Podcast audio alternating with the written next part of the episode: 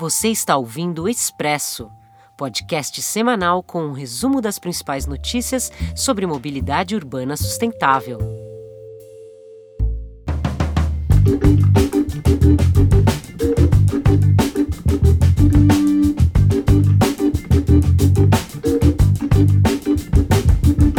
Olá, eu sou Marcos de Souza, editor do Mobilize Brasil, e esta é a edição número 46 do Expresso Mobilize, o nosso podcast de informações sobre mobilidade urbana sustentável. Aqui comigo, em nosso estúdio caseiro, está a jornalista Regina Rocha, redatora do Mobilize Brasil. Olá, Marcos. Olá, ouvintes. Nesta semana, seguimos pedalando, porque os problemas no transporte público continuam paralisando as cidades do Brasil sem nenhuma reação do governo federal. Prefeituras, empresários do setor e estudiosos continuam buscando uma solução que consiga manter os ônibus, que estão presentes em todas as cidades, circulando nas ruas do país. Algumas cidades brasileiras estão adotando medidas emergenciais, como a revisão de contratos ou a redução temporária das tarifas como forma de atrair usuários. A Prefeitura de Porto Velho, em Rondônia, por exemplo, ofereceu um mês de gratuidade para todos durante o mês de abril, elevou o valor para um real até julho e subirá gradualmente a tarifa até o final do ano. Nos Estados Unidos, onde o governo Biden prepara um plano trilionário, são trilhões de dólares, para a reativação da economia, os sistemas de transporte deverão receber um apoio significativo para a sua reestruturação. Mas até lá, as prefeituras e operadoras também se mexem.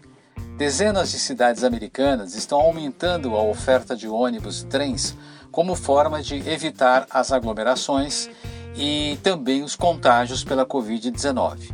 Algumas delas oferecem estacionamentos gratuitos para facilitar a conexão entre seus usuários eh, com automóveis, especialmente aqueles que moram nos subúrbios, e outras reduzem tarifas ou até adotam a tarifa zero, eh, como é o caso de Kansas City, no Missouri, que estabeleceu o transporte free fare gratuito até 2023. Tudo para recuperar usuários e conquistar novos usuários. É fácil de entender. As pessoas estão trabalhando em casa ou usando seus carros para circular, o que é um problemão para os governos comprometidos com as metas de redução de emissões de carbono. A saída encontrada na Europa tem sido a bicicleta, na semana passada, nós falamos sobre o compromisso assumido por vários governos para a promoção da bicicleta nas ações de saída da pandemia de Covid-19.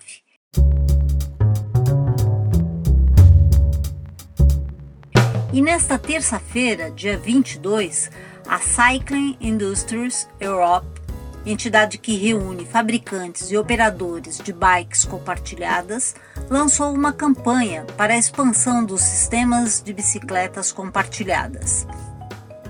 Essas bicicletas, aspas, públicas, são mesmo muito práticas porque permitem que a gente circule sem precisar levar a própria bike. É uma opção muito inteligente para completar uma viagem integrada com ônibus, trens ou metrôs. Mas nesses tempos de pandemia, as bicicletinhas públicas estão cumprindo até longas viagens. E essa campanha pretende que todas as cidades europeias sigam o exemplo de Paris, que já tem mais de 200 mil dessas bicicletas de aluguel. Vou citar a empresária Laura Fried, diretora de política da CEI. Pedimos que cada cidade tenha seu próprio esquema de compartilhamento de bicicletas. Imagine o impacto em toda a Europa, não apenas na qualidade do ar, congestionamento e saúde, mas também em trazer novos empregos locais e impulsionar a economia. O compartilhamento de bicicletas é rápido de implantar e pode ser uma verdadeira virada de jogo encorajando mais pessoas a escolher bicicletas em vez de carros. De fato, é muito rápido e relativamente barato. Mas, é bom lembrar, um sistema de bicicletas compartilhadas tem que ser amplo e atender a todas as regiões das cidades. Além disso, existe certo cuidado e compromisso do poder público para evitar os problemas de furtos e de vandalismo, como já vimos em várias cidades do mundo. Não dá para esquecer aquelas imagens que ficaram famosas na internet de bicicletas sendo pescadas no rio Yarra, em Melbourne, só para citar um exemplo. Eu lembro das bikes amarelas com as rodas todas amassadas aqui em São Paulo. Uma tristeza. Mas, por falar em São Paulo e em vandalismo, nesta semana a companhia do metrô arrasou uma praça que era mantida há vários anos por moradores de um bairro na zona leste da cidade. O metrô alega que teve que retirar 145 árvores para implantar um poço de expansão da linha verde mas as pessoas já haviam indicado a existência de um terreno vago nas proximidades que poderia ser utilizado no projeto. A disputa foi parar na justiça, que deu ganho de causa ao metrô. Eu lembrei de uma campanha de moradores de Teresina, lá no Piauí, que desde 2015 lutam para evitar a derrubada de árvores centenárias em uma avenida da cidade. Isso para a construção de pistas e terminais de um sistema de BRTs que está previsto pela prefeitura. Como todos sabem, Teresina é uma cidade de clima muito quente precisa muito da arborização para reduzir a sensação de calor, especialmente para quem caminha ou circula de bicicleta. As cidades precisam, é claro, de novos sistemas de transportes, mas para isso não se pode também destruir as próprias cidades. Grandes avenidas e corredores de ônibus podem se transformar em verdadeiras muralhas que dificultam a circulação das pessoas. No caso do metrô, que é subterrâneo, o dano até poderá ser reparado, depois das obras, com o replantio das mudas daqui a 5 ou 10 anos. Mas não há o que fazer no caso de um corredor de tráfego pesado na superfície. O assunto é pesado mesmo. Vamos buscar alguma leveza. O Observatório do Espaço Público, que é um órgão do Departamento de Arquitetura da Universidade Federal do Paraná, está lançando a segunda edição do Floorscape. Floor, de chão, de piso em inglês. A ideia é que as pessoas olhem e fotografem as calçadas, escadarias, vielas, enfim, o chão onde se pisa nas cidades e que pode revelar muito sobre a história, a cultura de uma cidade. Por exemplo, veja as tampas de bueiros, caixas de inspeção de eletricidade, telefonia, água ou gás de sua cidade. Provavelmente você vai encontrar várias marcas das empresas que já cuidaram desses serviços no passado. São marcas da história de sua cidade. Ou as calçadas mesmo.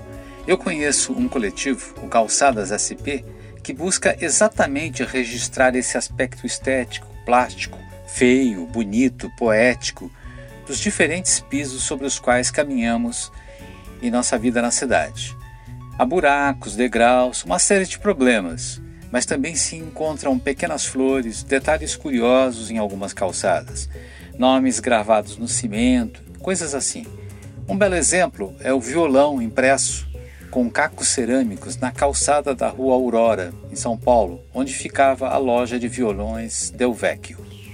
Está difícil circular pelas cidades com essa pandemia. Mas, se você lembra de algum ponto interessante de sua cidade, vai lá, fotografe o piso. Nesta segunda-feira, dia 28, vai acontecer uma reunião virtual para a organização dessa atividade. Veja o link aqui no pé de nossa página.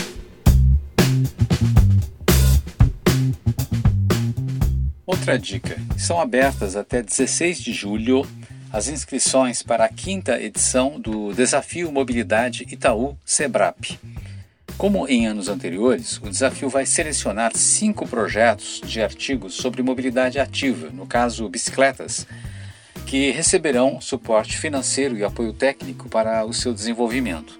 Depois, os trabalhos finalizados serão publicados em um caderno especial.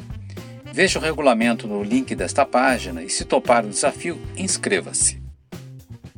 Mas se você não gosta de escrever, mas sabe desenhar, não perca o segundo concurso Mobilize Brasil de Ilustrações. O link para informações e inscrições também está aqui na página, mas nós vamos adiantar algumas dicas. O tema é a mobilidade urbana depois da pandemia, ou, em outras palavras, como as pessoas irão para o trabalho, para a escola, para as compras. Como evitar as aglomerações nas estações, nos terminais, ônibus e trens? Desta vez, são duas categorias: adulto e infanto-juvenil. E os prêmios são bicicletas da Trek Bikes, além de outras surpresas. Inscreva-se até o dia 31 de julho.